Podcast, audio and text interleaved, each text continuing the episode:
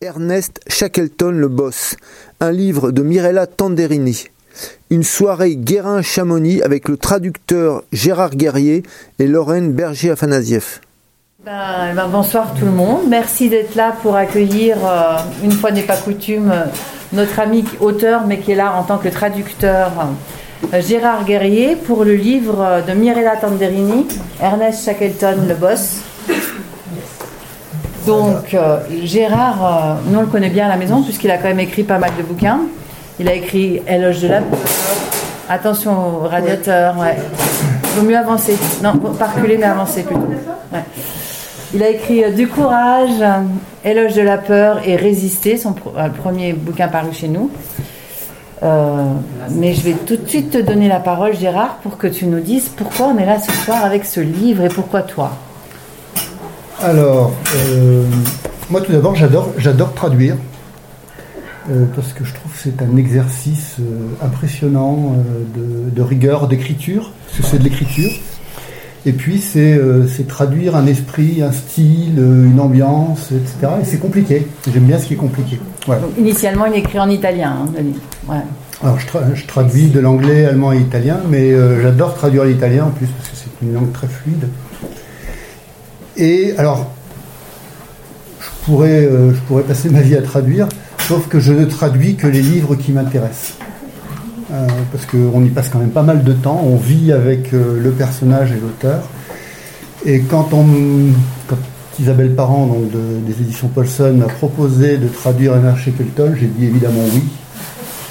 Euh, parce que, ben, on va en parler, c'est un homme à part, qui aujourd'hui est présenté comme un héros, et je dirais même comme l'archétype du leader, euh, vous avez des écoles de management qui font des cours sur Shackleton. Et j'avais envie de, révéler la, véritable, le véritable visage de, Ernest Shackleton, qui est beaucoup plus contrasté que ce que l'on croit. Et puis c'était forcément en lien avec mon dernier bouquin qui s'appelle Du courage, où je m'interroge justement sur qu'est-ce que le courage, euh, les héros sont-ils vraiment héroïques etc., euh, etc. Parce qu'évidemment, Shackleton est présenté euh, par, je dirais, quasiment tout le monde comme, encore une fois, l'archétype du leader, mais aussi de l'homme courageux. Donc ça m'intéressait de voir si, si, si remplissait mes cases du courage. Alors, on n'est pas là pour parler du courage, encore que. mais dans ce bouquin, j'explique en fait que les, racines du courage, vous avez quatre piliers du courage. Et ça, c'est, je dirais, c'est la synthèse un peu de, de 2000 ans de philosophie, euh, ou même plus, hein, euh, puisque ça, remonte en gros à Homère et Platon, donc euh, c'est, bien plus que 2000 ans. Mais en gros, il y a quatre piliers du courage. Le premier courage, le premier, le premier pilier, c'est la lucidité. Il n'y a pas de courage sans lucidité. Les fous ne sont pas courageux, ils sont juste fous. La deuxième, la deuxième pilier, on en reparlera pour Shackleton, c'est la persévérance. Et alors là, là il est persévérant. Alors là, euh, je dirais qu'on est en plein dedans. Euh, le troisième pilier, c'est l'élan. Alors l'élan, euh, ça c'est la chose la plus mystérieuse dans le courage. On pourra, on pourra en discuter si ça vous intéresse. Et le quatrième pilier, c'est le noble objectif. Donc ce qui, ce qui m'intéressait, c'était de savoir si Shackleton cochait vraiment les quatre cases. Alors je ne vais pas répondre tout de suite, c'est bon qu'on en discute. Il y a, encore euh... des derrière le, derrière le canapé si jamais il en manque Hein. Excuse-moi, je te coupe. Je t'en prie, je t'en prie. Mais on va voir que c'est pas évident. Et en sachant que c'est très difficile, voire impossible de juger du courage de quelqu'un d'autre. Pourquoi? Parce qu'on ne connaît pas vraiment ses objectifs. Et ne connaissant pas ses compétences, c'est très difficile de juger de son degré de lucidité etc., etc. On en reparlera, mais voilà pourquoi j'ai voulu traduire ce livre de Et surtout qu'on connaît bien Shackleton pour, euh, pour l'endurance, l'Odyssée de l'endurance qu'il a écrit et euh, qu'on a, a publié aussi, que vous avez dû voir euh, dans nos éditions. Enfin, là, en ce moment, il est en rupture, alors j'en parle pas trop. mais il va ressortir en texte et image. Mais on ne connaît pas vraiment sa vie. On Non. connaît juste cette, cette épopée-là qui n'est pas la seule qui, qui ait eu. Et, et justement, si on, veut, euh, si on veut avoir le véritable visage de Shackleton, il faut sortir un peu de l'Odyssée de l'endurance, qui est connue par tout le monde. On, on en dira quand même quelques mots, évidemment. Euh, mais je pense qu'effectivement, il faut, il faut sortir de l'endurance et Ouais. regarder ses autres expéditions et aussi son rapport avec la société britannique. Je vais, je vais sa commencer. euh, donc, donc, on peut déjà dire qu'il naît en quelle année? 1874. Voilà. D'origine anglaise et protestant, il est né à Kilkea en Irlande, un étranger sur une terre irlandaise. Quand son père, un médecin, déménagea à Londres, il redevint un étranger car né en Irlande. Mais plutôt que de nourrir des ressentiments, le garçon d'une nature extravertie et portée vers les autres sut transformer ce, qui aurait pu être une tare en une particularité, presque une supériorité, que ses camarades acceptaient volontiers, tant son charisme était fort. Ce don avait sans doute été forgé par sa situation familiale, un frère cadet et huit sœurs. Sans compter une ribambelle de tantes et de cousines qui s'immisçaient dans le ménage depuis qu'une maladie avait rendu sa mère pratiquement invalide. Ernest aurait pu succomber sous le poids de cette présence féminine s'il n'avait pratiqué l'art délicat d'imposer sa volonté à ses interlocutrices en leur faisant croire que ses décisions étaient les leurs. Pour cela, il usait de sa voix charmeuse et de sourires bien placés. Ses sœurs l'adoraient et ceux qui voyagèrent avec lui eurent toujours beaucoup d'affection pour lui. Leurs témoignages concordent pour le présenter comme une personne aimable. À 16 ans, il interrompit ses études pour embarquer sur un navire. Son père, qui avait rêvé pour lui d'une carrière d'officier de marine sans avoir les moyens de l'envoyer à l'académie de la Navy, soutient sa décision. Ernest commença son apprentissage comme mousse, un moule traditionnel pour de nombreux personnages de renom, mais un apprentissage sans concession. Dès ses premiers voyages, il fit l'expérience des tempêtes en ralliant et en contournant le Cap Horn. Il apprit à manœuvrer les voiles, à travailler dans la salle des machines et progressa peu à peu au sein de la hiérarchie. À 24 ans, il obtint son brevet d'aptitude qui l'autorisait à commander un navire marchand sur toutes les mers du globe. Mais au vu de son jeune âge, les offres d'embarquement ne se bousculaient pas. Et puis chaque commençait à se lasser de ses longues traversées à bord de gros navires marchands.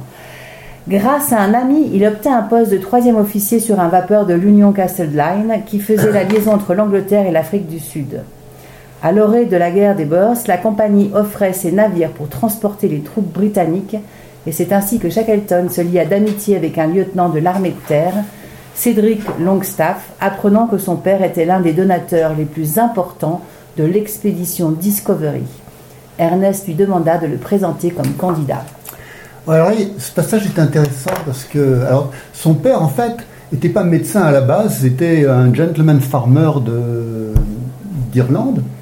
Et puis, euh, je sais pas, est-ce qu'il y a eu des mauvaises récoltes, etc. Mais il s'est retrouvé acculé, etc. Et il est rentré, puisqu'il était protestant, il est rentré à Londres, où il a entrepris des études de médecine à l'âge de 40 ans, ce qui quand même... euh, c'est- Courageux. Merci. non, non, mais c'est- c'est- c'est- donc on voit un peu le modèle euh, pour Shackleton. hein. Il n'est pas né de nulle part. Et rien n'est Euh, impossible. Le deuxième point qui est intéressant, c'est qu'effectivement, il a, il a sept sœurs ou euh, six sœurs. Huit sœurs. Ouais. Enfin, il, en a assez. Et, et on, peut, on peut vraiment dire que Shackleton, de ce- dès sa jeune enfance, c'est un homme à femme. Et puis c'est l'art de la négociation. L'art de la négociation, et puis encore une fois, l'art de la séduction. Ouais. euh, c'est un homme à femme, C'est c'est un séducteur, etc. C'est un charmeur. Euh, on, on en reparlera plus tard, je pense. Mm. Et le troisième point, quand il rencontre le, jeune Longstaff sur, euh, sur le navire qui fait la, liaison pour la guerre des bourgs, en fait, c'est aussi un opportuniste. Euh, et, c'est marrant parce que dans ses mémoires, etc., il, va, magnifier son, histoire. Il va dire Moi, été passionné, tout de suite, été passionné euh, par les- par l'Antarctique, par les pôles, etc. c'est pas vrai du tout. Euh, en fait, il, il en- je sais je sais pas si on en parle à un moment de sa bibliothèque. Tu, Non, tu on en parlera. on en parlera. Non, non, mais on peut le dire. Hum Tu peux le dire, c'est pas un souci. Mais euh, quand, il, on- quand il va faire sa première expédition, euh, le- l'expédition Discovery avec Scott, son meilleur, son meilleur ennemi, euh, en fait, il est chargé de la logistique et c'est lui, il est aussi chargé de l'amusement à bord. Donc, il va organiser des troupes de théâtre, etc. Et c'est lui qui est en charge de la bibliothèque. Et dans la bibliothèque, il n'y a pas un seul livre sur l'exploration polaire. Donc, vous voyez, donc c'est venu un peu plus tard. Alors, pourquoi Je ne sais pas si on y répond maintenant, mais peut-être on va y répondre. Posons-nous la question pourquoi s'est-il intéressé, pourquoi a-t-il demandé à Longstaff de participer à l'opération Discovery? Bah, explique que c'est, qu'est-ce que c'est que l'opération Discovery? Enfin bon, moi je, je, je sais pas, tu en parles après, non? Bah, je, je, lis le, le départ. Euh, quand, euh, le matin du 30 juillet 1901, l'évêque de la cathédrale Saint-Paul célébra une messe sur le pont du navire où se pressaient personnalités, parents et amis, alors qu'une centaine de curieux s'agglutinaient sur les quais. Le Discovery fit escale à Cowes, où se déroulent les fameuses régates. Le, le roi Édouard VII accompagné de la reine Alexandra et de la princesse Victoria, monta à bord, suivi par de nombreux lords et ladies. Il félicita les membres de l'expédition et visita le Trois-Mâts. Après un au revoir cordial et informel, le roi remit à Scott, de manière tout à fait inattendue, la médaille d'or du quatrième classe de la reine Victoria. C'était la première fois qu'un explorateur était ainsi reconnu avant même d'avoir accompli sa mission. Sir Clément Markham était aux anges. Depuis James Clark Ross, 60 ans auparavant, pas une expédition polaire n'avait été traitée avec autant d'honneur. À vrai dire, les Britanniques, traumatisés par la disparition de l'Erebus et du Terror, n'avaient plus lancé d'expédition polaire d'envergure.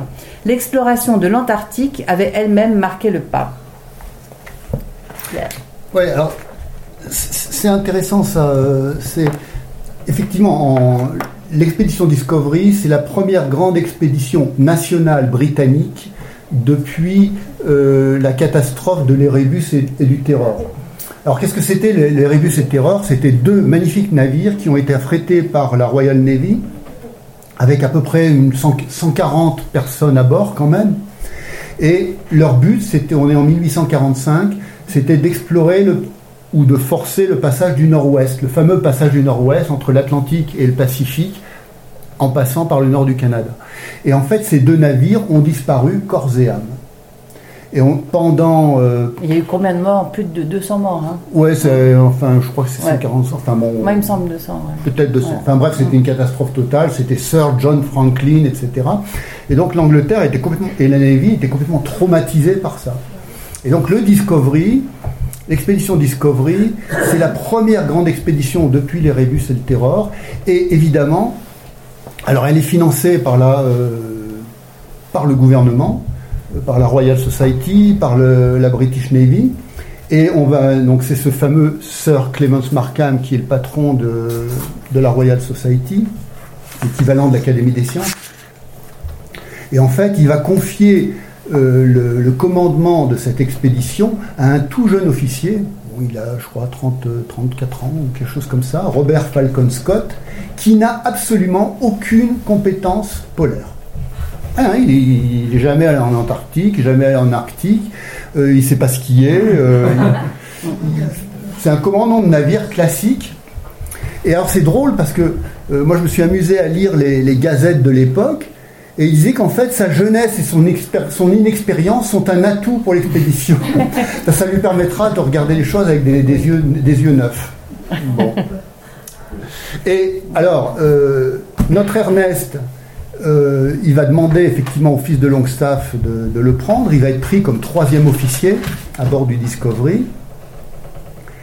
Et euh, alors, on revient à la question pourquoi pourquoi il a demandé cet embarquement Attends, je vais te répondre. Hmm, tu vas répondre, merci. L'une des motivations d'Ernest Shackleton en partant à l'aventure était sans nul doute le rêve de revenir couvert de gloire, et même richissime, afin de se présenter en cravate devant le père d'Emily Dorman, un avocat prospère qui avait bien des projets pour l'avenir de sa fille, et de demander la main de cette dernière.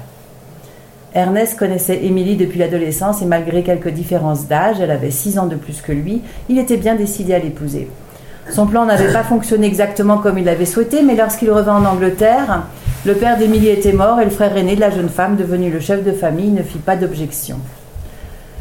Shackleton avait démissionné de son poste d'officier de la Royal Navy et n'avait aucune intention de retourner à la marine marchande. Après, bon, enfin, on va peut-être c'est un peu je Ouais, développer parce qu'après il a fait plein d'autres choses. Non, mais ce qui est intéressant, il faut bien comprendre que Shackleton, c'est un roturier. Il vient de la base. ouais, Il vient de la base. Il n'a jamais pu rentrer à l'école des cadets de la Royal Navy parce que son père n'avait pas les moyens. Et donc, qu'est-ce qu'il a fait? Il est allé dans l'école marchande. L'école de la marine marchande, et puis il a fait, il a fait son, apprentissage, etc. Effectivement, à 24 ans, il est capitaine au long cours. Mais il faut, il faut se reporter un peu à, l'Angleterre édouardienne, puisque c'est encore euh, le roi Édouard qui, est là. C'était, c'était une société euh, très, euh, très segmentée. Et quand vous étiez officier de la Royal Navy, eh bien, euh, c'est pas comme si vous étiez officier de la marine marchande. Pour vous donner une idée, sur les bateaux britanniques, et d'ailleurs sur la Royale française, hein, euh, il y avait quatre messes. Le mess des officiers supérieurs, le mess des officiers, le mess des sous-officiers, le mess des hommes du rang. Alors qu'évidemment, dans la marine marchande, il y avait un seul mess. Et donc, il va y avoir un véritable choc des cultures entre Scott et Shackleton. Ouais, complètement. Mais après, en fait, à, à son retour, enfin, Non, on va mais parler un peu euh, du Discovery. Non, non, mais c'est vrai que dans le livre, c'est un peu mélangé. Alors, du coup, des Bah, non, mais vas-y, on peut parler du Discovery. Ouais. Euh, alors donc, euh, cette expédition, c'est une expédition. Il faut bien comprendre que les gens partaient pas pour six mois là-bas. hein. Quand on part en Antarctique, plusieurs années. ouais. si on veut faire de l'exploration, il faut au minimum un hivernage, puisqu'on arrive en hiver, et on part au printemps. Donc au minimum, minimum, minimum, c'est un an, et plutôt 18 mois. Donc le Discovery arrive en mer de Ross, on pourrait développer, mais bon, euh, ils établissent un camp, et l'objectif c'est d'explorer. Et en fait, euh, Scott va partir avec Shackleton et un autre qui s'appelle Wilson, un médecin de bord, et ils vont partir alors comment?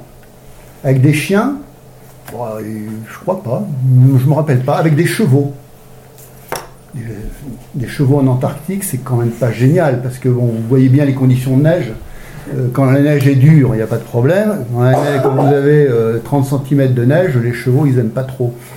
Euh, donc ils se sont vite, euh, sont vite heurtés à ce problème. Les chevaux meurent. Ils continuent à pied. Et puis à l'époque, le scorbut était quelque chose qui n'était pas encore bien compris. On pensait qu'avec euh, du jus d'orange, etc., ça, ça- ça permettait de passer le cor- scorbut. Sauf qu'il faut du jus d'orange frais. Et en fait, la, la meilleure défense contre le scorbut, c'est de manger de la, euh, de la, de la viande de phoque fraîche. Cru. Si vous la cuisez, ça marche plus. Euh, ne sachant pas cela, eh bien, Shackleton a été très très malade. Il n'a pas fini d'ailleurs l'expédition. Il n'a pas fini et donc en fait euh, Wilson et, euh, et Scott alors il y, y a débat. Alors eux ils disent oui on a traîné Shackleton il n'en pouvait plus hein. donc Shackleton il a dit non non pas du tout j'ai marché jusqu'au bout. Ça il y a un mystère là-dessus. Toujours est-il qu'ils arrivent à leur camp de base ils retournent à leur camp de base. Là il y a un navire qui vient les ravitailler et Scott renvoie Shackleton en Angleterre et ça, ça a été une blessure incroyable. Euh, il en a voulu à vie à, à Scott. Euh, parce qu'il pense que Scott, en fait, il voulait la gloire pour lui tout seul. Ça, encore une fois, un mystère. Est-ce que c'est vrai ou pas? On ne sait pas. Toujours est-il qu'il rentre en Angleterre. euh, et un an après, Scott rentre, parce qu'il repasse un, un hivernage, parce que Scott, en fait, il, il accumulait aussi les bêtises. Euh, son Discovery, il a, il- il l'a fait coincer dans les glaces et en fait ils ont dû passer deux hivers dans la mer de Ross. Et ils ont été sauvés in extremis par des navires anglais qui sont venus les chercher euh, notamment alors je ne me rappelle plus le nom mais il me semble bien qu'il y avait déjà le Terra Nova mais bon. Donc voilà euh, Mais entre-temps, Scott, euh, Scott euh, Shackleton, quand il est rentré, ah, bah alors Shackleton qu'est-ce qu'il lui, il fait s'est lancé dans le business, mais il a fait plein de business différents. Ouais, alors c'est pas encore un héros, hein, Non. parce que bon, ils n'ont pas fait grand chose entre guillemets. Alors il rentre, il va commencer par faire un petit boulot de journaliste, ça paye pas beaucoup. Heureusement, sa femme est, est riche, quand même, Oui. ça aide. Ça l'a beaucoup Ouais. aidé toute sa vie. Finalement, il, il monte à Glasgow où il prend le poste de secrétaire de la Royal Society of Scotland. Geographical Ouais, Society. Pour un, pour un type, euh, pour un type ambitieux comme lui, c'était pas génial quand même, mais ça lui permettait de, de faire des connaissances, etc. Puis il adore le business. Il adore le business, donc en 1905, il va essayer de monter une société pour récupérer. Alors, en 1905, c'est la guerre russo-japonaise. Et en fait, il imagine une société pour aller récupérer les soldats russes à Vladivostok et les ramener à Mourmansk ou quelque chose comme ça. Bon, ça marche pas, c'est une catastrophe. Euh, après, euh, il est toujours, très branché avec les Russes. Il imagine. euh, alors qu'est-ce qu'il avait fait? Courtier en bourse. Oui, alors courtier en bourse, mais aussi avec des cigares. Il voulait, il, il voulait dealer avec des cigares russes, un truc comme ça. ça, enfin, ça, ça marche à chaque fois, ça foirait complet. La politique aussi. Ouais, ça foirait aussi. Euh, il est arrivé euh, quatrième sur cinq aux élections, euh, aux élections locales. libéral. ouais. Pas génial. Pourtant, paraît-il qu'il était très bon, très bon orateur. Donc, comme quoi, ça suffit pas. Euh, Qu'est-ce qu'il a fait encore? Ah oui, quand même. À la fin. Mais est-ce que, est-ce que, alors bon. Ouais. donc si, on va en parler parce qu'il il- il va quand même réussir à partir. Pourquoi? Parce qu'il réussit à séduire un, un, un sœur, un, très gros, euh, un très gros industriel écossais qui est dans la fonderie, qui s'appelle Birdmore, qui est devenu Sir Inverness, je crois. Et vous allez voir, là, on voit bien tout, on voit bien tout Shackleton. Donc il va séduire Birdmore, et Birdmore, qui était quand même un gars pas idiot, lui dit écoute, moi je te donne pas d'argent, mais je garantis jusqu'à hauteur de 7000 livres, ce qui doit à peu près correspondre à, à 300 000 euros, quelque chose comme ça, tout prêt que tu ferais auprès d'autres personnes. C'est déjà pas mal, c'est un début. Il lui, donne, aussi un petit salaire pour, euh, pour travailler dans sa boîte. Et puis Shackleton en profite pour séduire sa femme, Lady Birdmore. Oui, il est fort pour ça. Donc c'était pas, c'était pas très cool. Euh, Ouais. bon, l'autre, il- l'autre, il avait les yeux bleus, il a rien vu pendant un moment. Et il a continué à, à- à supporter euh, son ami Shackleton. Mais de fil en aiguille, il a réussi à monter un. Il a réussi à monter son expédition, Voilà. qui s'appelle l'expédition Nimrod. Donc là, ça nous amène en 1908-1909. hein, il s'est quand même passé quelques temps entre Ouais. 1902, etc. 1907. Et donc, euh, le, le Oui. bateau s'appelle Nimrod. Et, ouais, et une, une expédition qui est privée, quoi, en fait. C'est la première expédition privée, en fait. Il n'y a plus d'État derrière, il n'y a plus personne. Bah non, parce que Markham, euh, il faut bien comprendre que le gars de la Royal, euh, la Royal Society, son poulain, c'était Scott. Donc Voilà. il ne parlait que par Scott.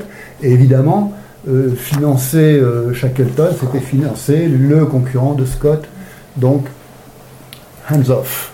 Robert Scott réagit très mal en apprenant qu'une expédition britannique s'apprêtait à partir pour l'Antarctique avant lui. Car depuis son retour, il ne pensait qu'à y retourner le plus tôt possible. Hélas, son protecteur, Clement Markham, avait quitté la ré- présidence de la Royal Geographical Society, qui n'avait plus les moyens ou la volonté de financer de nouveaux projets polaires. Quant au gouvernement, il ne souhaitait plus se lancer dans une opération coûteuse et hasardeuse. Scott était furieux. Shackleton, c'était sûr, avait profité de cette valse hésitation pour lancer sa propre expédition. Il annonça en public qu'il avait des droits exclusifs sur la mer de Ross, puisqu'il avait exploré le premier cette région. Évidemment, cette revendication ne reposait sur aucune base légale, ni même morale, puisque Shackleton avait personnellement participé à cette même exploration et permis d'identifier la voie d'accès vers le pôle. Mais la polémique, dégénérant en rumeurs malfaisantes, menaçait de corrompre un départ pacifique du Nimrod. Finalement, un accord fut trouvé grâce à l'intermédiaire d'Edward Wilson.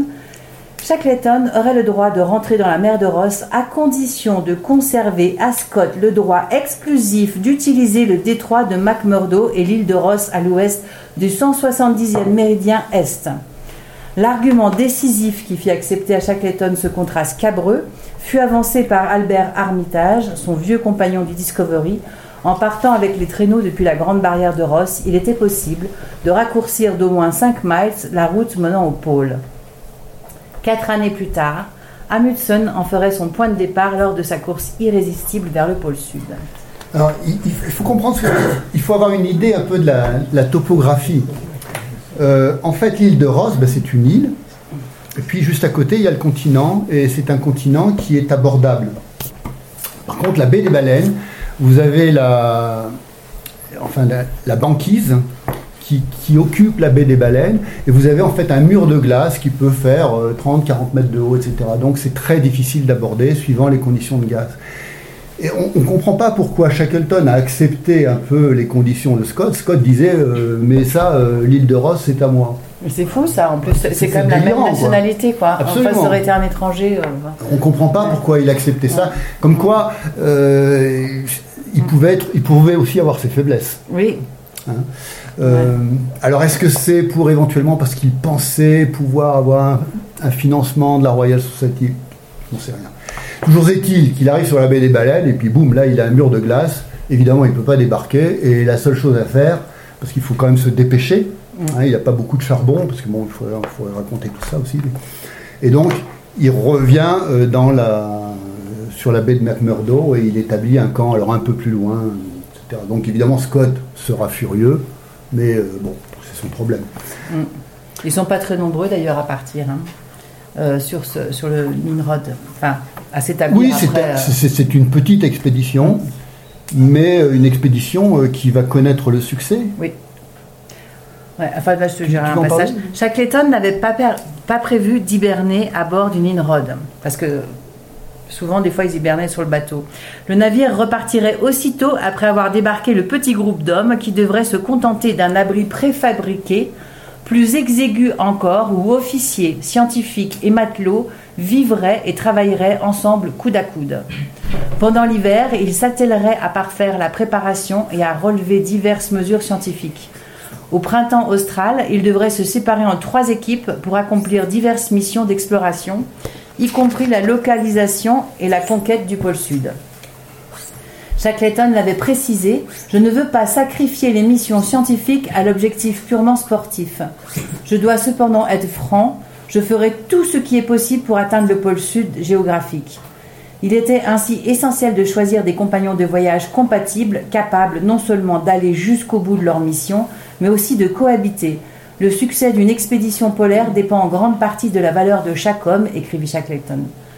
Chacun doit être parfaitement compétent dans sa fonction et avoir une bonne résistance au climat. Tous doivent avoir un caractère accommodant pour que la concorde règne au sein de la petite communauté. Et cela n'est pas très facile car les esprits aventureux qui osent se lancer à la conquête de ces régions vierges sont habituellement dotés d'une forte personnalité.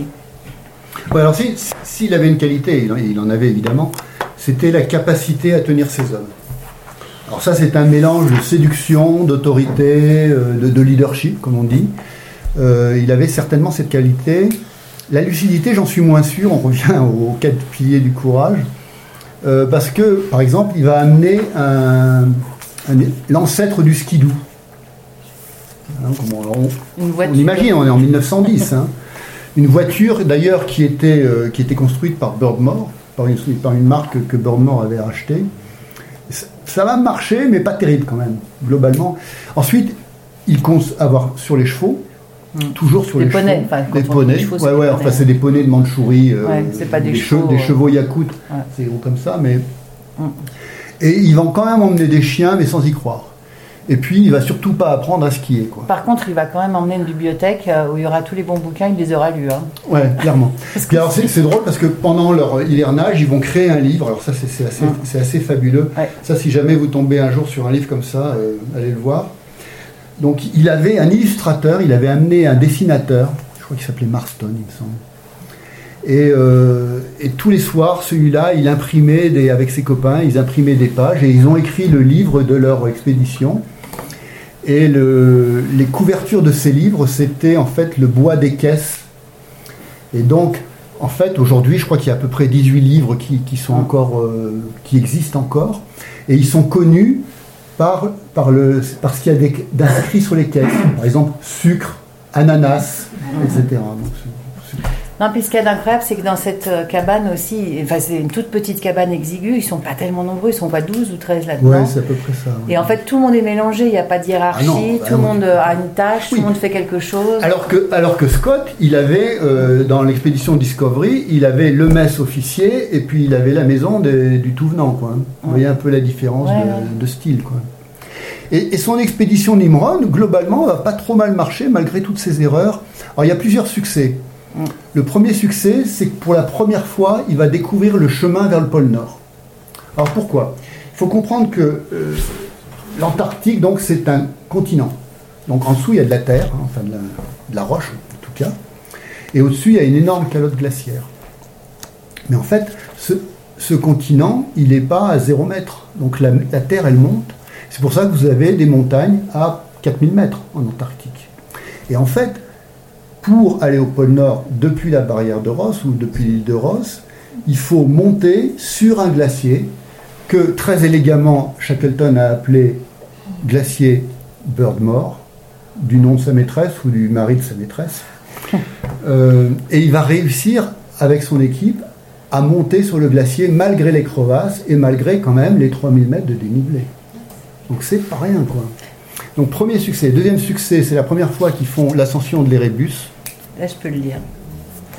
Les rébus avaient été découverts par James Clark, Clark Ross en 1841 lors de sa longue expédition antarctique à la recherche du pôle magnétique à bord de l'Erebus et du Terror. Des bâtiments de guerre dont les noms devaient susciter l'effroi à ses ennemis. Leurs coques et leurs ponts renforcés pour y installer des mortiers les rendaient quasi invulnérables. De taille réduite, bien manœuvrables, ils pouvaient naviguer avec agilité dans le dédale glaciaire. Les rébus et le Terror, dotés d'une propulsion à vapeur, une véritable innovation dans l'exploration polaire, faisaient la fierté de la Royal Navy. Ross avait pénétré dans le détroit du McMurdo jusqu'à l'île qui allait porter son nom et pris formellement possession des terres visibles au nom de la reine Victoria. Les rébus, toujours en activité, crachaient du feu quand Ross le vit pour la première fois. En 1843, les navires ramenèrent en Angleterre un homme auréolé de ses explorations antarctiques.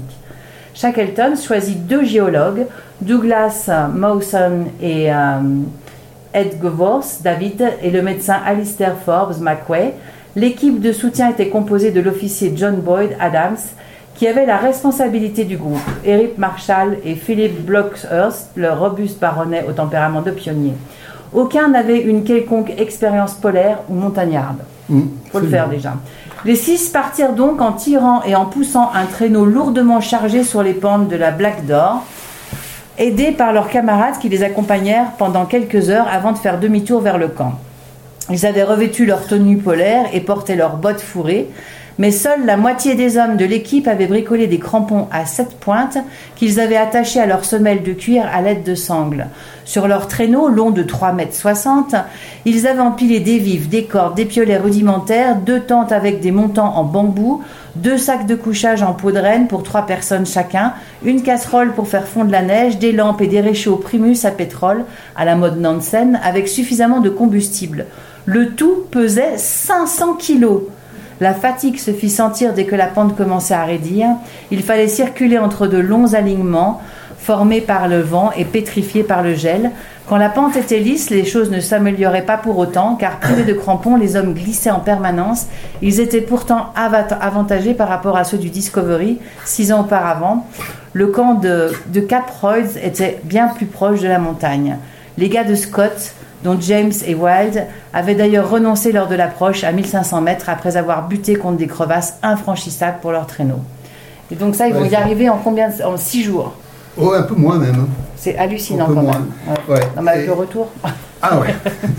Parce que bon, le sommet, On peut on fait des commentaires ou on attend la fin? Plutôt la fin comme vous voulez. Mais si, si c'est si court. parce euh, qu'à ce stade, vous avez dit c'est un petit succès qu'il a eu le Nimrod, mais euh, moi, j'avais cette idée qu'après ça ne devait pas être un succès parce qu'il y avait. Ah si, celui-là, si. essayé d'arriver à Pôle Nord. Alors, on- va y arriver. On va y arriver. Et- Donc, il y a- Non, non, ça c'est un Il y, succès. a, il y a plusieurs succès sur le- l'expédition de Nimrod. Il y, a, il y a la découverte du pôle magnétique. Euh, c'était quand même euh, c'était l'objectif, par exemple, de, le- de l'expédition Ross. Il y a euh, l'ascension de l'Erebus. Et surtout, c'est euh, le point further south, comme disent les, Anglais, le point le plus au sud. Et là, ils vont exploser les records. Ils vont monter sur le glacier Birdmore. Et ça, déjà, c'est un exploit. Et ensuite, effectivement, après, c'est tout plat. Et donc, ils vont arriver jusqu'à 100 000, 180 km du pôle. C'est- rien. Et il leur manquait quoi? Il leur manquait un peu de nourriture. Parce qu'il faut comprendre qu'à l'époque, à l'époque, on fait pas, c'était pas comme Mike Horn où on avait la poulka, le kitesurf, etc. Euh, à l'époque, en fait, on posait des dépôts de vivres. Alors, on y allait à, on y allait à 12, le premier dépôt, ensuite à 8, le deuxième, troisième, quatrième dépôt, 4, etc. On, faisait des dépôts de vivres autant qu'on pouvait. Puis après, bah après euh, vogue la galère. Et, donc, c'était quand même. Donc, quand ils sont rentrés en Angleterre, c'était des véritables héros. Et euh, Shackleton a été anobli par le roi d'Angleterre, Édouard VII. Euh, donc, ce qui est quand même pas mal. Donc, déjà, lui, euh, ça, commence- ça commençait à venir, quoi. Et en plus, euh, je crois que la Royal Navy ou le gouvernement anglais a accepté de prendre la moitié des dettes. Parce qu'il faut comprendre que ces expéditions, ça coûtait à peu près de l'ordre de 1 à 2 millions d'euros. C'est de cet ordre-là. hein. Donc ça coûtait quand même un peu cher. Euh, parce que ben, 12 hommes, il faut les salarier, hein, ils n'y vont pas gratuitement. hein. Et d'ailleurs, un des problèmes de Shackleton, c'est que souvent, il ne les payait pas, ces gars. Donc, euh, Ouais. Mais c'est vrai que ça a été un, vrai, un vrai. euh, Enfin, quand il Donc a- voilà, Et il revient de l'expédition Nimrod et c'est c'est un héros. Et alors là, là, il est, là, il est heureux. Et d'ailleurs, il va prendre une nouvelle maîtresse. Mais euh, non, mais ça, ça, ça, c'est des détails. une actrice C'est des détails américaine. que non, bien. non, ça. mais c'est des détails que j'aime bien parce que, parce que ça montre aussi l'autre face de Shackleton. Ouais. En fait, il va, montrer, il va, monter, euh, il va monter de niveau mais et surtout, il va prendre comme maîtresse une, une- une actrice américaine euh, qui habite dans les quartiers chics de Londres. Ça, Et- ça, il aime bien. Et ce qui, est, ce qui est sympa aussi, c'est qu'à un moment donné, il, il- il a compris qu'il fallait faire demi-tour aussi à un moment donné Ouais, pour bah sauver oui, son, parce que- son équipage, enfin sauver ses- tout le monde. Ouais. Donc ça a été une lourde décision pour lui. Mais euh, il, écrit à sa femme J'ai pensé que vous préfériez un âne Ouais, vivant qu'un lion mort. Ouais, Je trouve ça excellent. superbe. Ouais. un âne vivant qu'un lion mort. Là, il fait preuve de lucidité. C'est chouette. Et, puis il n'y a pas que sa peau qui sauve, c'est la peau de tout le monde. quoi. Ce qui est drôle, enfin bon, il il faut lire le bouquin et connaître l'histoire, mais ils rentrent à trois, mais ils sont, ils sont, ils sont, ils sont, ils sont carbonisés évidemment. hein. Ils sont malades, ils n'ont plus rien à manger. Il y en a un qui est à moitié mourant, etc. Donc il va en laisser un, euh, etc. Il va dire on va aller chercher du secours. Ils arrivent au camp de base où devait les attendre euh, le bateau, et évidemment il n'y a personne. Ah, vous imaginez. Et en fait, euh, là, là, euh, Shackleton, il est, il est proche du désespoir complet parce qu'ils parce qu'ils vont crever. Quoi, hein. Et en fait, le bateau était juste allé dans la rade à côté, mais il était prêt à partir. Alors ils font un feu avec euh, le bois qu'ils trouvent, le bateau voit le- la fumée, arrive et ils sont sauvés. Quoi.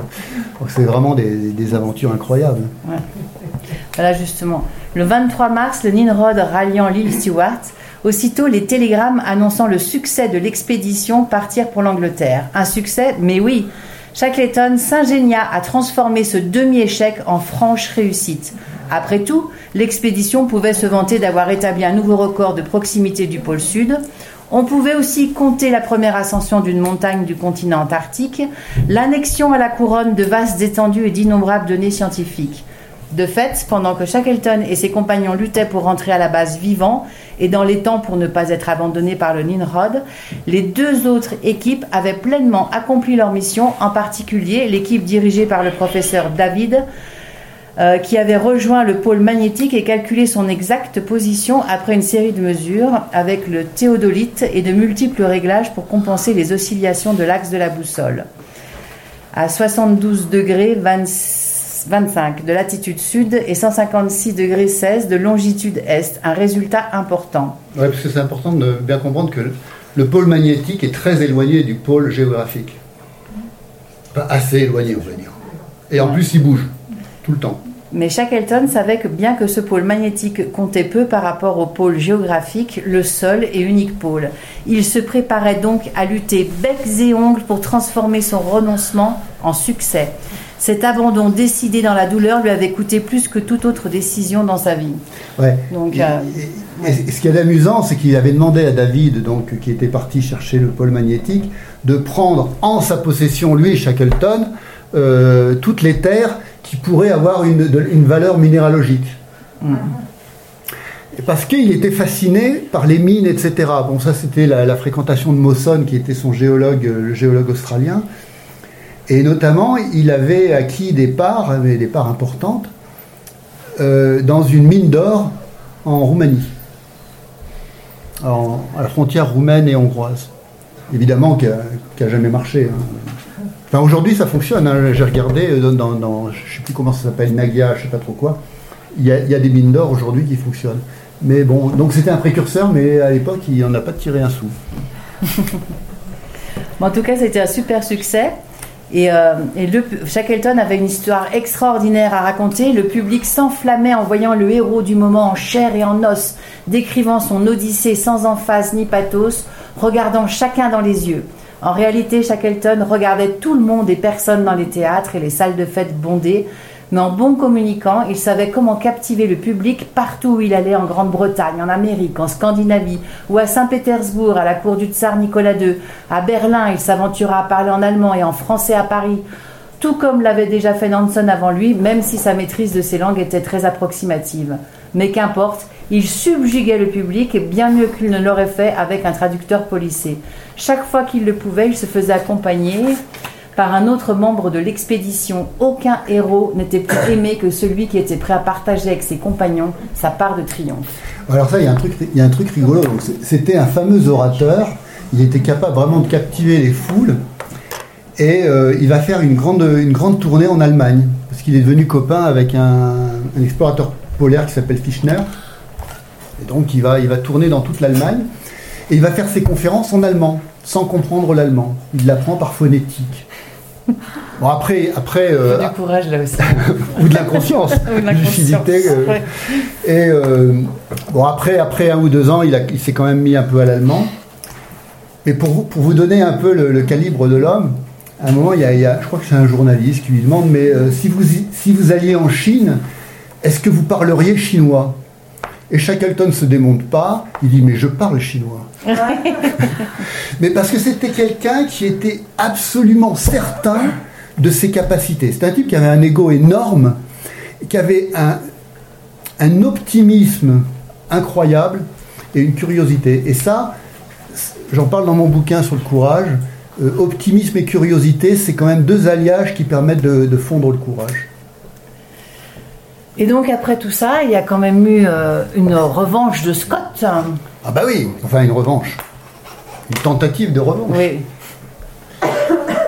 Tu en parles Non, non, c'est toi qui en parle. Non, non, on va, Bah, on va aller vite parce Bah, qu'en fait Scott, c'est déjà. ouais, ouais, ouais, Scott, donc euh, Ouais. l'officier de la Royal Navy, euh, évidemment avec son copain Markham, il va monter une expédition et ça va être la fameuse expédition Terra Nova. Et là, là on rigole plus, là on va aller sur le pôle sud. D'autant plus que Shackleton il y est allé à 100 000 et qu'il a découvert la route pour y monter. Donc on va pas s'embêter. Sauf que Scott refait les mêmes erreurs. Il va pas prendre de chiens, ou plutôt, il va, il va prendre des chiens, mais il sait pas les mener. Oui, pour eux, c'est des chiens de compagnie en fait. Ils n'ont pas compris que Ouais, ça ne les intéresse que- pas. Mais C'est des Anglais, ils voient des chiens, donc c'est des sympathiques. ils euh, savent pas, ouais, ils n'ont pas pris de musher. Euh, Qu'est-ce qu'il a fait comme, euh, comme bêtise? Bon, il les, a, il les a un peu accumulés et il va recommencer sur le même schéma. Et bon, euh, bah, comme hein, il on pas recommence sur le revenir. schéma, bah, du coup. Alors, une des grosses, grosses bêtises qu'il a faites, donc il va faire les, les dépôts, de, les dépôts de nourriture. Donc jusque-là, ça marche. Mais il devait partir à 4 hommes. Et au dernier moment, il va dire non. Donc ils vont avancer à 5, 6, 7, 8. Et puis au moment où ils doivent se séparer et être plus que 4 et faire un run sur le pôle sud, il va prendre un marin parce qu'il estime que le gars est assez costaud, etc. Le problème des costauds, c'est que ça bouffe beaucoup. Et ils étaient 5, plus un gars. Et donc, bah, ils sont allés au pôle sud, effectivement. Et qu'est-ce qu'ils ont vu au pôle sud? Ils ont vu le drapeau norvégien. Parce qu'à Tard. il s'était. Allez, rappelez-vous la baie des baleines, là. Là où il y a normalement il y a le mur de glace, et ben ce jour-là, il est bien tombé. Mm. Il a débarqué ses chiens et ils ont fait une course sur le pôle sud en, je sais plus, enfin c'est ridicule quoi. Ouais, Ils- très rapide. En, en moitié moins de temps que, que Scott. Ils ont planté leur drapeau norvégien, ils ont laissé une lettre. Alors c'est- là qu'Amundsen il est un peu salaud, euh, parce qu'il écrit une lettre pour, la, euh, pour le roi d'Angleterre. Merci de donner ça au roi d'Angleterre. C'est un truc euh, absolument. Ou, ou le roi de Norvège, je me rappelle plus. Mais enfin bon voilà, il dit à Scott, euh, peux-tu poster ça s'il te plaît Donc, Et retour aussi immédiat. Sauf que Scott, bah, c'était retour moins immédiat, euh, parce que bah, le, gros balèze, il était gros balèze, mais bon, euh, il a fini par mourir. euh, les autres étaient pas mieux, ils avaient le scorbut. Et en fait, donc ils vont, ils vont être trois à la fin. Ils vont faire leur dernier camp à 10 000, donc à 18 km de ce qu'on appelle le One Ton Depot, donc le dépôt qui faisait une tonne de nourriture. Ils vont mourir là à 18 km. Mm. Ouais. Et c'est ahurissant. Enfin, il faut lire l'histoire de Scott aussi. C'est Ouais, passionnant. Il écrit une lettre, une lettre à sa femme et à ses amis où il essaye de se justifier en, euh, en disant mais on a quand même été héroïque. C'était toute une époque. Mais c'est l'autre versant de Shackleton. Enfin, lui, il sauve tout le temps le- tout le monde, Shackleton, et Scott, lui, c'est jusqu'au bout. euh, c'est, euh, Ouais. réfléchit pas trop. Bon, il est content, il a, il a réussi. Oui, c'est sûr. C'est sûr que Shackleton était un homme à femme, mais aussi un homme à homme. Euh, Un homme, quoi. ouais, mais il- il- je pense qu'il aimait les hommes. Oui, ah aussi. Euh, Ah, ça, c'est encore un autre il, truc. non, enfin, il aimait, non, ben, je ne parle pas Ah dans ce sens-là. Mais il aimait son équipage Oui, sincèrement. oui, oui. Ceci Il avait dit, beaucoup d'humanité, Ceci oui. dit, il a quand même fait des crasses. hein, euh, Il a fait quand même deux, trois crasses, on en parlera éventuellement, Mm. si on a le temps. Et non, mais on n'a pas beaucoup de temps parce qu'en fait, après, on, on- on parle très peu. Donc, euh, il remonte une expédition, celle de l'endurance, qui est bien connue, que tout le monde Qui est très connaît. connu. Alors, pour Donc, ceux, pour ceux qui ne connaissent pas très rapidement, Ouais. euh, l'endurance, bah, donc, Amundsen a conquis le pôle sud, donc c'est foutu, il n'y a plus rien à faire. Et là, il va reprendre une vieille idée de Fischner. Il va dire, mais moi, je vais faire comme Mike Horn, hein, sauf qu'il ne connaissait pas Mike Ouais. Horn. C'est Euh, Mike Horn qui s'est connu plutôt. ouais. je vais traverser euh, le continent atlantique, euh, trans- euh, je vais dire antarctique, Antarctique. de la mer de Weddell à la mer de Ross. Donc dans, ça fait à peu près un peu plus de 3000 km. Et là, c'est encore plus casse-gueule parce que vous imaginez, il va partir avec une équipe, avec des, faire des dépôts, mais il va demander aussi à une autre équipe en face de poser des dépôts. Il faut être sûr qu'ils soient là, les dépôts. S'il n'y a pas de dépôt, ils sont tous morts. Mais il va quand même y aller. Et puis avec son bateau, donc le, c'est le Terra Nova, non, euh, non, Endurance euh, Endurance, excusez-moi, il il est tard. Euh, ils vont arriver à, à portée du continent antarctique. Ils sont, ils sont là à vue, c'est à, à 20 km. Les côtes sont à 20 km et boum, son bateau se fait prendre par les glaces. Mais tout le monde connaît ces photos de- du bateau brisé par les glaces. Il va dériver vers le nord, il va dériver pendant, pendant près d'un an. C'est- C'est énorme, hein, enfin, bon, parce qu'ils vont hiverner, etc. À la fin, on, on pourrait croire que en fait, les glaces sont plus terribles pendant l'hiver, pas du tout. C'est à la débâcle que le navire va se faire fracasser par les glaces. Et là, ils sont obligés d'abandonner leur navire, qui a déjà fait quand même euh, les deux tiers du chemin, hein, largement. Et ils vont partir avec leurs leur traîneaux et leurs canots. Alors attention, c'est des canots de 7-8 mètres de long, hein, c'est pas, des- pas des petits canots, hein, c'est pas des zodiacs. Et ils vont tenter, alors ils vont tenter de rejoindre la Terre. Évidemment, ça marche pas parce que c'est vachement lourd ces trucs-là. Et d'ailleurs, il y a le début d'une mutinerie. hein. il y a le fameux euh, charpentier Harry McNish qui dit euh, Moi, je suis pas payé pour tirer les bateaux. Et en fait, euh, finalement, ils vont rester sur place et ils vont attendre que la dérive les amène à la limite des glaces. Ce qui va se passer au mois de mars, je crois, euh, 1900. Je suis un peu perdu avec les dates, mais tu vas nous dire. Bah, c'est euh, c'est avant la guerre, de toute façon. Euh, hein, 1917. c'est juste, euh, ouais. Et, euh, et là, ils vont finalement mettre les bateaux à l'eau. Ils vont naviguer pendant cinq jours pour arriver jusqu'à l'île de l'éléphant, qui est une côte pourrie. Enfin, vous avez, c'est vraiment pas, euh, c'est pas les Bahamas. hein. Et là, Shackleton va faire équiper un canot, le fameux James Bird. Il va laisser 22 hommes sur la, sur la plage et il va naviguer pendant 15 jours C'est ça, en fait. Tu peux lire un passage. pour rejoindre les Shetland du Nord. Jusqu'alors, les hommes s'étaient contentés de vivre au jour le jour. Chaque... Les- La Géorgie. Georges, Ouais. merci. Shackleton avait tout fait pour ne pas évoquer l'avenir, afin d'éviter de constater qu'il n'en avait pas. Abandonner tout espoir de sauvetage se serait sûrement traduit par un profond accablement, la folie et la faim. Il fallait agir. Il devait agir. Voilà quelque temps qu'il y pensait, mais maintenant il se sentait prêt. Il prendrait la mer avec quelques compagnons pour rejoindre une terre habitée, d'où il pourrait alerter et envoyer des secours. Le port le plus proche était Port Stanley, dans l'archipel des Falklands, à un peu plus de cinq- 500 miles nautiques. Mais même le plus gros canot ne pourrait pas affronter les vents contraires du nord-ouest. La seule solution consistait à rallier leur point de départ, la Géorgie du Sud, située à 740 miles nautiques, mais avec des vents et des courants moins défavorables. Il ne fallait pas tarder car la, mer allait bientôt se refermer. L'entreprise pouvait sembler désespérée, mais Shackleton se disait que s'il échouait, les hommes restés sur l'île auraient moins de bouches à nourrir avec leurs maigres provisions, surtout maintenant que les phoques avaient disparu. Alors ça, c'est une traversée incroyable, hein, parce que là, on est dans les 40e, les 50e, les 60e, hurlant, rugissant, tout ce que vous voulez. Euh, donc c'est assez ahurissant. Mais ce qu'il y a d'intéressant dans cette affaire, c'est que euh, donc il laisse sur, euh, sur l'île euh, l'île de l'éléphant, il laisse son second qui s'appelle Frank Wilde, et il lui interdit de faire des réserves, des réserves de phoques. Et pourquoi? Parce qu'il dit il faut pas désespérer les hommes. Si tu fais des réserves, ça veut dire qu'on va passer l'hiver. Donc ne fais pas de réserve. Alors là, on peut se questionner la lucidité. Parce qu'en fait, ils vont passer l'hiver. Ils vont, ils vont passer à deux doigts de crever de faim. Quoi. Et ça a été un gros débat. Et il y a aussi un, de ces officiers qui s'appelle Orderly, qui lui était très lucide et qui arrêtait pas de se friter avec Frank en disant mais non mais il faut préparer, il faut préparer l'hiver, il faut faire des provisions, il faut faire des précautions. Il disait non non le chef Shackleton a dit qu'il fallait pas. Et Shackleton donc arrive sur la côte sud de la Géorgie du Sud, qui est une côte inhospitalière sans, sans aucun port. Et le problème, c'est que son canot est trop mal en point pour faire le tour de l'île, et donc ils vont traverser l'île À pied. euh, à pied. Donc ils vont être euh, trois, je crois. Euh, Il y a ouais, Worsley, etc.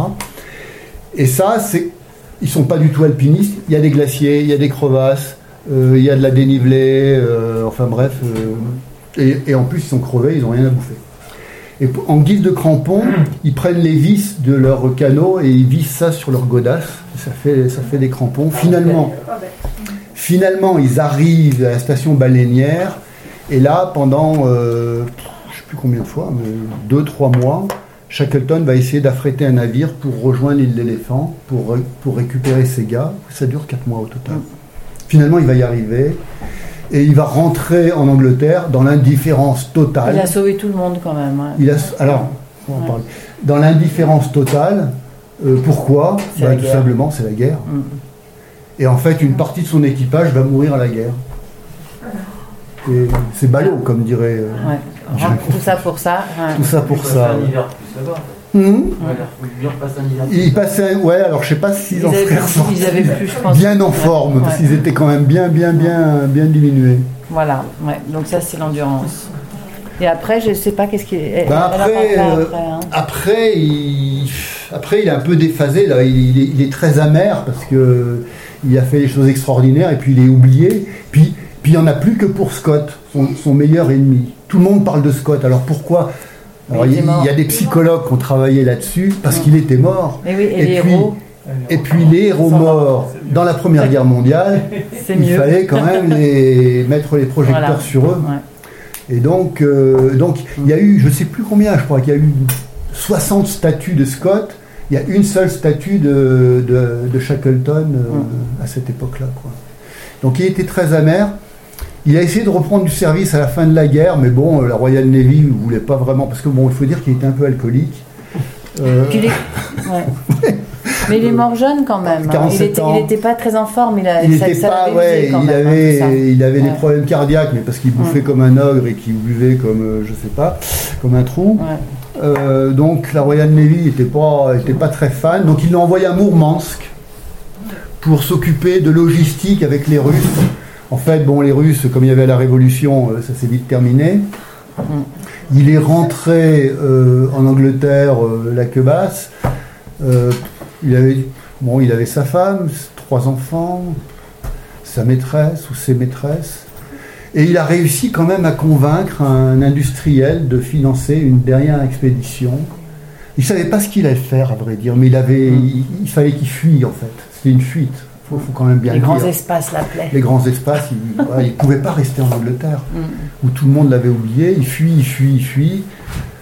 Et puis il meurt euh, il, mort, euh, il mort en Géorgie du Sud, Mm. là où il était arrivé. Et du coup, il est enterré là-bas. hein. Et du- alors, ouais, j'allais dire Ouais. c'est marrant. Non, c'est Oui. pas marrant. Euh, donc, bah, du coup, euh, son second reprend le bateau et, et prend le, met le cap sur Montevideo. Il y arrive avec le, le corps de Shackleton et il reçoit un télégramme de la femme de, de- Shackleton, de ouais. Shackleton, Emily, qui est une personne admirable et qui dit Écoutez, moi je pense que mon mari n'aurait pas voulu être enterré en Angleterre.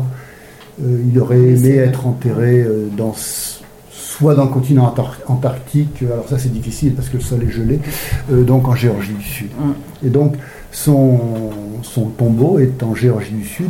Et ce qui est touchant, et ça je l'ai découvert il n'y a pas longtemps, c'est que Frank Wilde, son second, qui a eu une vie difficile après, pareil, enfin il, il est parti en Nouvelle-Zélande. Il est mort en Nouvelle-Zélande, il a été entouré, euh, en- il a été enterré en Nouvelle-Zélande.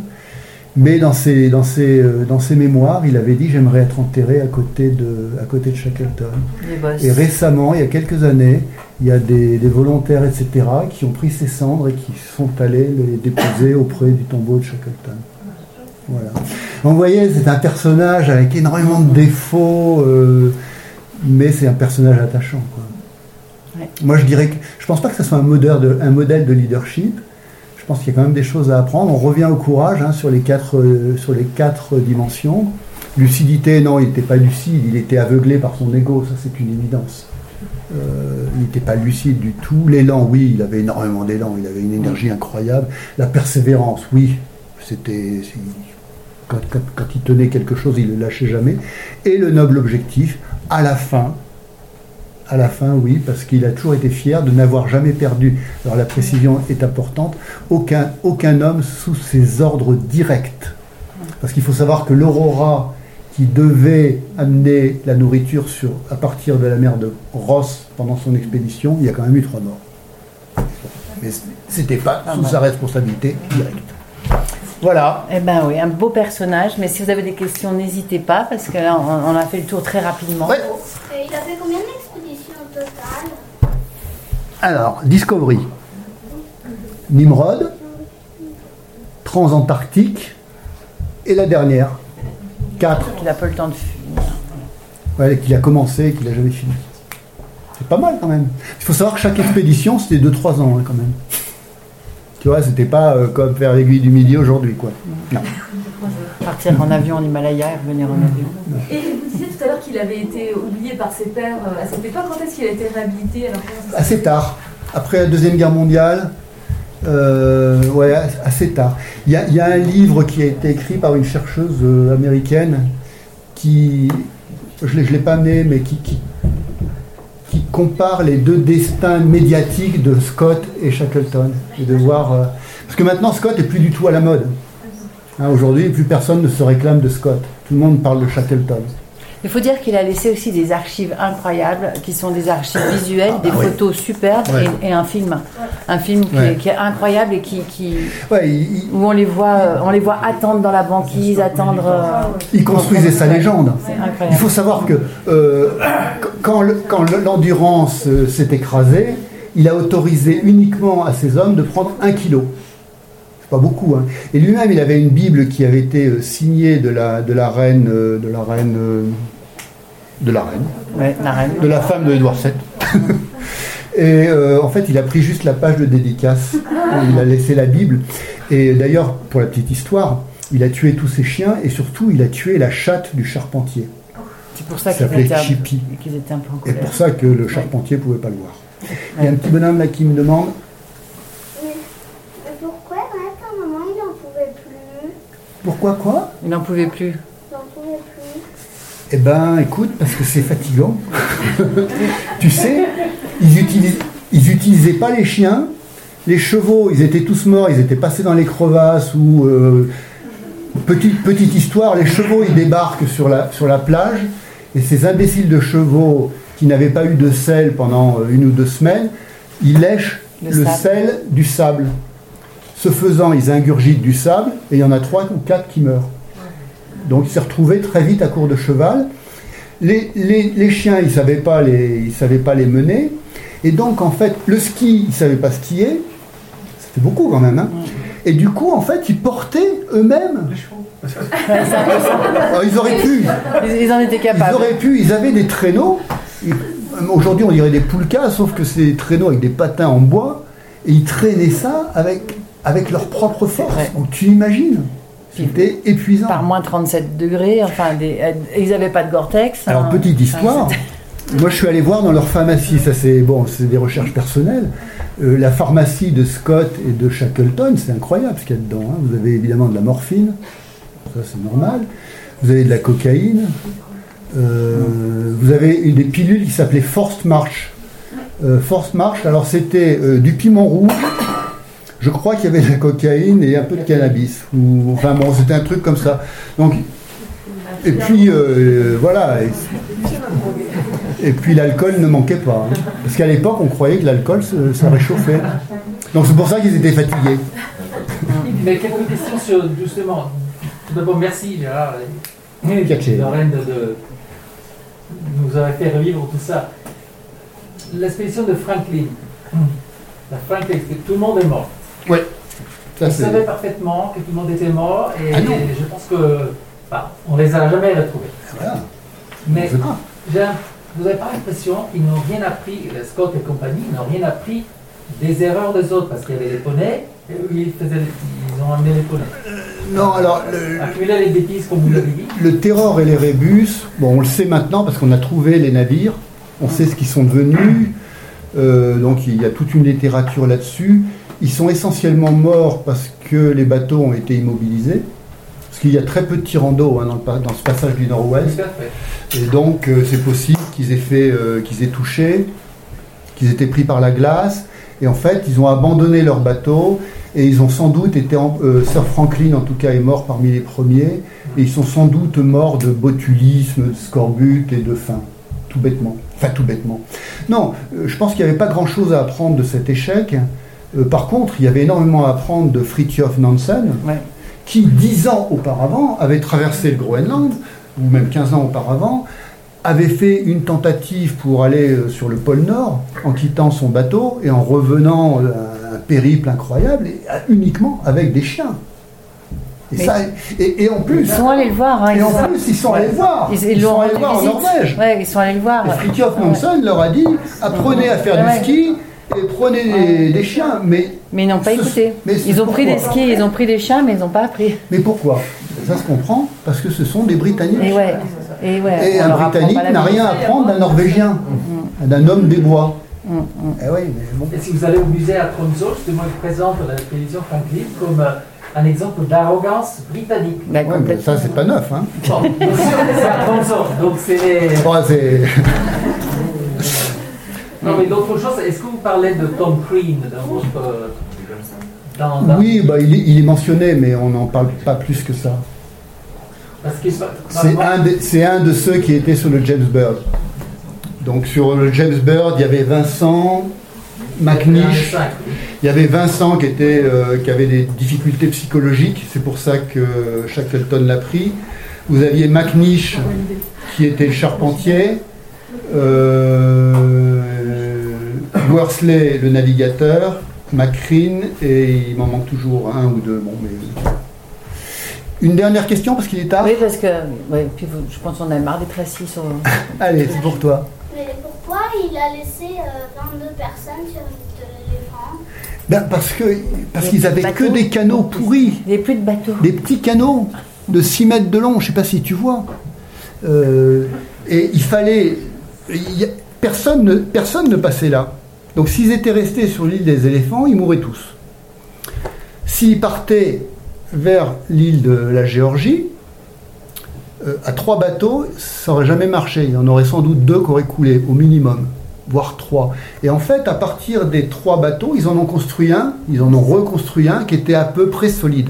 Par exemple, ils ont utilisé le mât d'un canot pour renforcer la quille, euh, etc., etc. Euh, donc, euh, il n'y avait pas d'autre choix. Pas d'autre choix. Pas facile, hein Ouais. Euh, Ben voilà, c'était la dernière merci question. beaucoup.